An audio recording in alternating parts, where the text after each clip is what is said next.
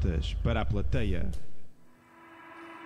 De Costas para a Plateia é o podcast das boas pessoas. Liderança, finanças, marketing, empreendedorismo, tecnologia. Temas complexos abordados de forma simples e descontraída. O episódio de hoje tem o apoio da Quinta da Minhoteira. Já brindámos hoje? Conhece já o novo site em www.quintadaminhoteira.pt Apoia-nos também a Tubion, Consulting Marketing Analytics, sabe mais em www.2b-on.com. A Laserprint é também um dos nossos apoios, sabe mais em www.laserprint.pt. E a fábrica Coffee Roasters tem brindado os nossos convidados com o melhor café. Gravamos hoje na maravilhosa fábrica da Rua das Flores em Lisboa. Visita as nossas lojas ou sabe mais em www.fabricacoffeeroasters.com. A gravação deste vídeo tem o apoio da ABK. Se vês os nossos episódios no YouTube, aproveita e subscreve o nosso canal.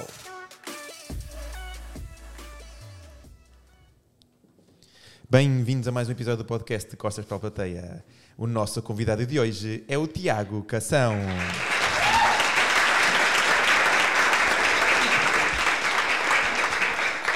Palmas bem altas, tu mereces umas palmas bem altas. Grande Tiago, bem-vindo aqui ao nosso podcast. Andávamos aqui já a tentar arranjar aqui uma data que desse para nós os dois. Finalmente consegui ter-te ter aqui. Muito obrigado aqui por teres aceito aqui o nosso, o nosso convite. Eu gostava que começasse por te apresentar aqui aos nossos, aos nossos convidados.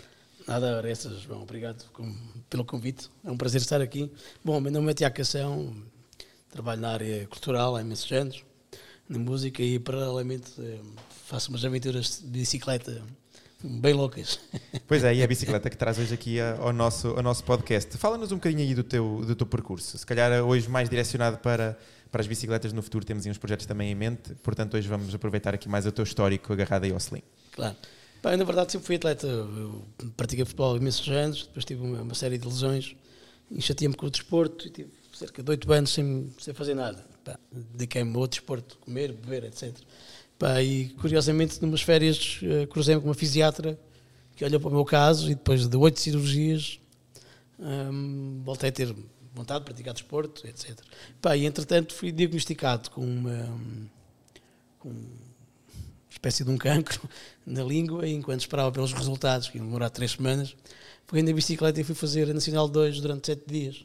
Anos vieram? Em fevereiro, pá, em fevereiro. E pá, percebi que era o único desporto que eu conseguia fazer sem, ter, sem, sem me causar dano no joelho, porque não há impacto. Pá, e passado dois meses, fiz a Nacional 2 em três dias. Incrível. Comprei uma bicicleta de estrada e fiz em três dias. Pá, e desde aí tenho, tenho feito alguns campeonatos do mundo, tenho feito algumas iniciativas de solidariedade social pelo país. Um, pronto, já fiz a Nacional 2 em menos de 30 horas, por exemplo.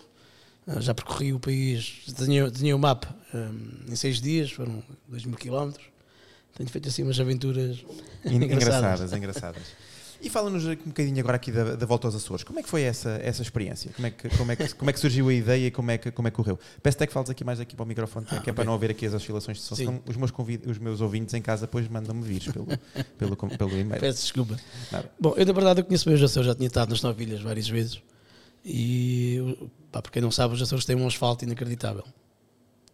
Os Açores não têm estradas. Não era algo que nós imaginaríamos, claro, não é? Mas... Não tem estradas com buracos e aquela paisagem é fenomenal. Então eu meti na cabeça de ser o primeiro português a fazer as nove ilhas seguidas de bicicleta, uma por dia. Sendo que a mais difícil, obviamente, é São Miguel, são 210 km. Tem uma altimetria de quase 6 mil, portanto, é Incrível. subir a Serra da Estrela três vezes em 200 km, portanto, é uma, uma dureza gigante. E o pior, pronto, a volta foi, foi dura, obviamente, e conseguiste fazer os nove dias? Sim, consegui fazer os nove dias. Ali, na verdade, bom, eu tinha feito uma boa preparação física, eu sabia que ia ser possível fazer. Não sei a que houvesse uma. Eu estava com receio se, se existisse constrangimentos entre, entre ilhas. Entre ilhas. E até aí foi abençoado. Eh, quando eu cheguei ao Corvo, que foi a última ilha, eu só subi lá. Aquele, o Corvo tem 8, 8 km de estrada e tem 200 carros. e quando cheguei ao Corvo foi subir ao topo do caldeirão e descer e apanhar o barco de regresso para as flores, não, não saía de lá. Portanto, foi mesmo on time.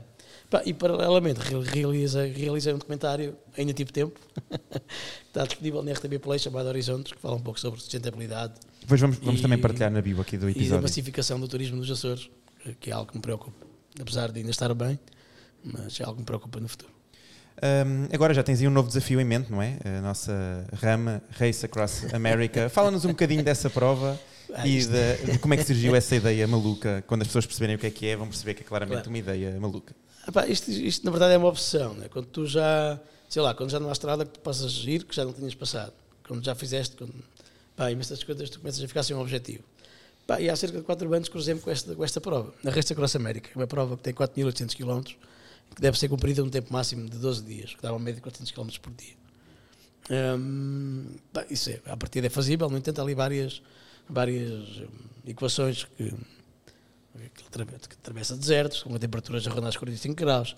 As alterações meteorológicas não é, ao longo Sim, da, da chega aos três- América. Ah, há ali umas cordilheiras que chegam aos 3.500 metros de altitude. Tens os planaltos do Kansas, em que podes apanhar uma, uma tempestade ou ventos ciclónicos em que praticamente não andas. Depois há a umidade a chegar à outra costa. Pronto, há ali uma série de variáveis meteorológicas e a própria geografia da prova hum, que a torna mais difícil. Este também que é o desafio, não é? Quem já vai Sim. para uma prova dessas como essa já sabe que toda, engloba, toda a parte global da prova é que acaba por ser o, o desafio e acaba por ser eh, desafiante, não é? apesar de tudo, podes ter uma boa preparação física, tens de ter, acima de tudo, sorte também. E tens de ter uma, uma boa equipa, porque ninguém faz nada sozinho, uma equipa é fundamental. Um, e como é que te qualificas para, para essa prova? É certamente eu que posso comprar uma bicicleta amanhã e quero ir fazer eh, e eles não aceitam a minha inscrição. Como é que são as qualificações? Não, há várias provas de qualificação na Europa e nos Estados Unidos. São provas que normalmente duram dois, três dias. Agora eu selecionei a Race Across Itália, que é uma prova que tem sete- eh, 780 km, que devem ser cumpridos no tempo máximo de 42 horas, com altimetria 10 mil. É aproximadamente Nacional 2, mas com subidas muito mais longas. Sim, 10 mil é mais. já bastante, bastante considerável. E pronto, vai- ser agora no final de abril. Tenho, tenho, tenho tentado preparar para ela.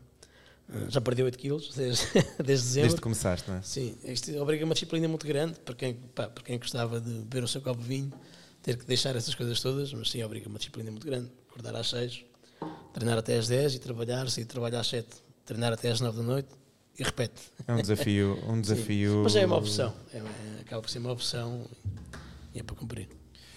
Um, relativamente a essa, essa prova, eh, de facto, andas neste momento à procura de, de apoios. Como é, que, como é que se constrói uma equipa? Como é que se prepara uma prova dessas? Eh, e que tipo de, apoio, é- de apoios é que tu precisarias? Bom, a Race Across América, além de ser a prova mais difícil do mundo, é também a mais cara, porque obriga uma logística muito complexa. 12 dias, não é? São 12 dias, há imensos custos, voos. A equipa tem que ser no mínimo composta por 5 elementos, no mínimo dos mínimos, à maneira portuguesa, né? há equipas que têm 12 elementos.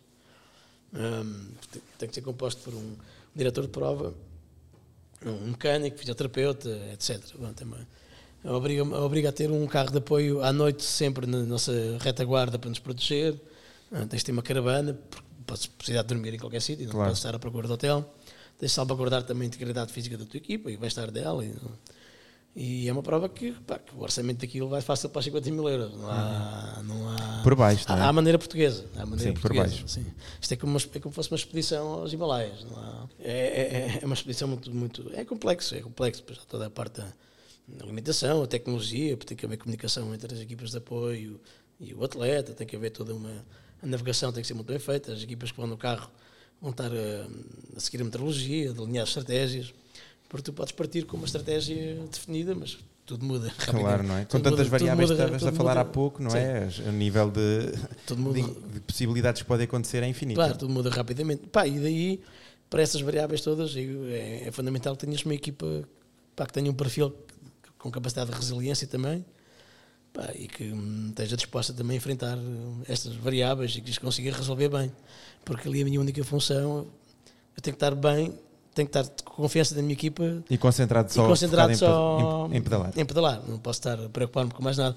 Apesar de ser essa a minha função, que eu durante 10 anos fui tour manager, então eu na verdade talvez seja a pessoa mais qualificada para ir num carro de apoio.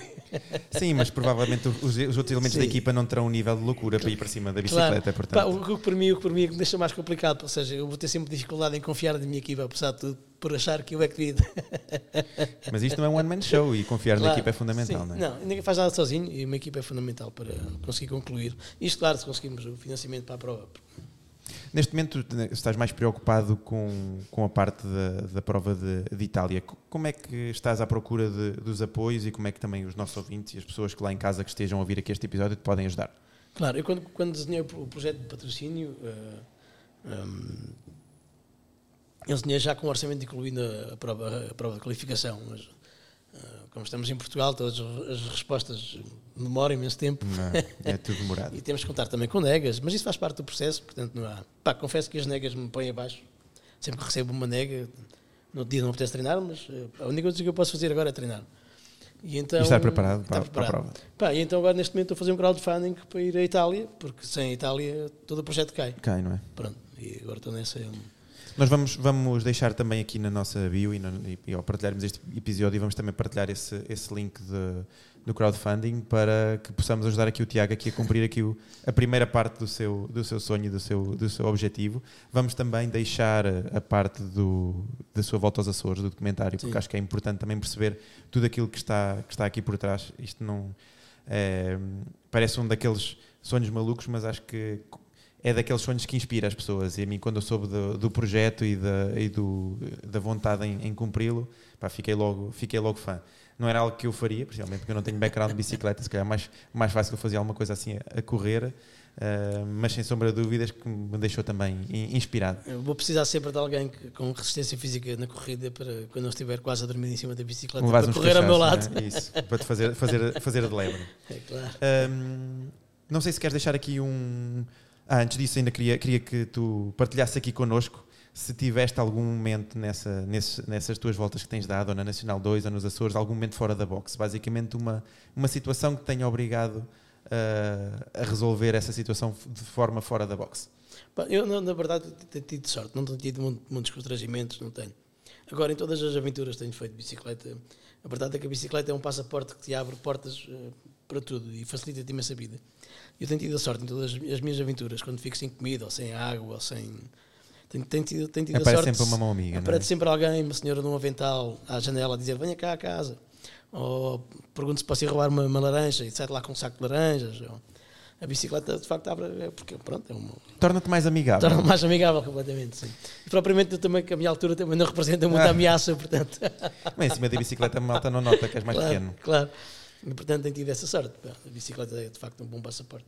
Tiago, não sei se queres deixar aqui uma mensagem aqui aos nossos, aos nossos ouvintes, que era para, para apoiar, eventuais sponsors que, que, vejam podem depois também contactar aqui o, o Tiago e quem, quem se identifica aqui com, com a aventura, eu acho que vai ser uma aventura incrível, acho que também vai ter uma visibilidade muito grande, acho que... Não, eu acho que queria deixar uma mensagem essencialmente para as empresas, e não falo só no caso pessoal, mas falo até... Nós temos imensos atletas talentosos no país, vou dar um exemplo muito claro uh, do que aconteceu na Austrália no início do ano, nós tivemos uh, a Associação Portuguesa de Ciclismo não teve verba para levar todos os atletas aos campeonatos do mundo. Isso é inacreditável. Isso é, é? inacreditável. Neste momento, vamos no início do ano e em todas as provas que aconteceram temos atletas portugueses a ganharem. Pá, isso é. E acho que as empresas, acho que, eh, eu sei que as empresas também atravessam dificuldades, outras não, obviamente, mas tem que olhar um pouquinho mais para isto. E para, eu sei que não faz parte da filosofia portuguesa eh, apoiar projetos individuais, mas acho que está no tempo de mudar, porque hum, o retorno é sempre muito grande. Ainda para mais uma prova destas, não é? 12 dias, só o retorno em termos digitais que uma prova destas pode trazer é enorme, não é? Não é uma prova é muito que demora... grande e, nem é só durante a prova, porque há toda uma preparação, há, toda, há, há conteúdos que preparam, há, há... eu nesta prova estou a tentar eh, tenho, tenho já um projeto um projeto social muito, muito interessante uh, basicamente é que vou fornecer energia mais barata ao, bairro social, ao maior bairro social da Europa um, porque a Race Across América, além de ser a prova mais difícil do mundo, é aquela que também que engaria mais dinheiro em crowdfunding para causas sociais. Em média, engaria 20 milhões de dólares por ano. Muito bem. Pronto, e a minha parte social está, está cumprida. Uh, posso adiantar ainda muito, mas vou. Mas pronto, sem, sem o resto, sem o resto, sem não o resto, consegues, não sem consegues o resto cumprir, não, consigo. É? consigo cumprir. Bem, então vamos todos, vamos todos acreditar que vai, que vai dar certo, vamos todos acreditar que a pessoa certa vai também ouvir, as pessoas certas ou as empresas certas vão ouvir este, este podcast ou vão ter contacto com, com o projeto. Vou deixar também o e-mail do, e os contactos do Tiago, alguma dúvida que tenham, alguma curiosidade que tenham, podem entrar em contacto com ele, podem entrar também em contacto comigo, já sabem, através dos canais habituais que eu certamente vos, vos encaminho para ele. Agora resta-me desejar aqui ao Tiago a maior das sortes, continuar com força, apesar das negas, para continuar a treinar de forma afincada como tem, como tem feito. Uh, estou à espera que ele me arranje a bicicleta para poder ir com ele, que a minha elétrica. Uh, Acompanho-me só aqui nas ciclovias aqui em Lisboa, mais do que isso uh, parece-me complicado. Tens a certeza que é giro? Oh, claro que vou, já sabes que eu também gosto de um bom desafio e é um desafio para, para nos crescer, Vamos embora. fazer crescer. Uh, aos nossos ouvintes já sabem o meu agradecimento por estarem, estarem desse lado, já sabem se nos ouvem através do Spotify, uh, deixem lá a vossa notinha no 5 estrelas, é sempre uma forma de apoio que nós agradecemos. Uh, façam, sigam a página, já, já, somos mais de 200 no Spotify, é, tem sido um crescimento realmente incrível e eu não tenho palavras para, para descrever o apoio uh, que me tem chegado de forma praticamente diária. Tiago, muito obrigado. Boa muito obrigado. Para muito obrigado pela, pela amizade e foi mais um episódio do De Costas para a Plateia.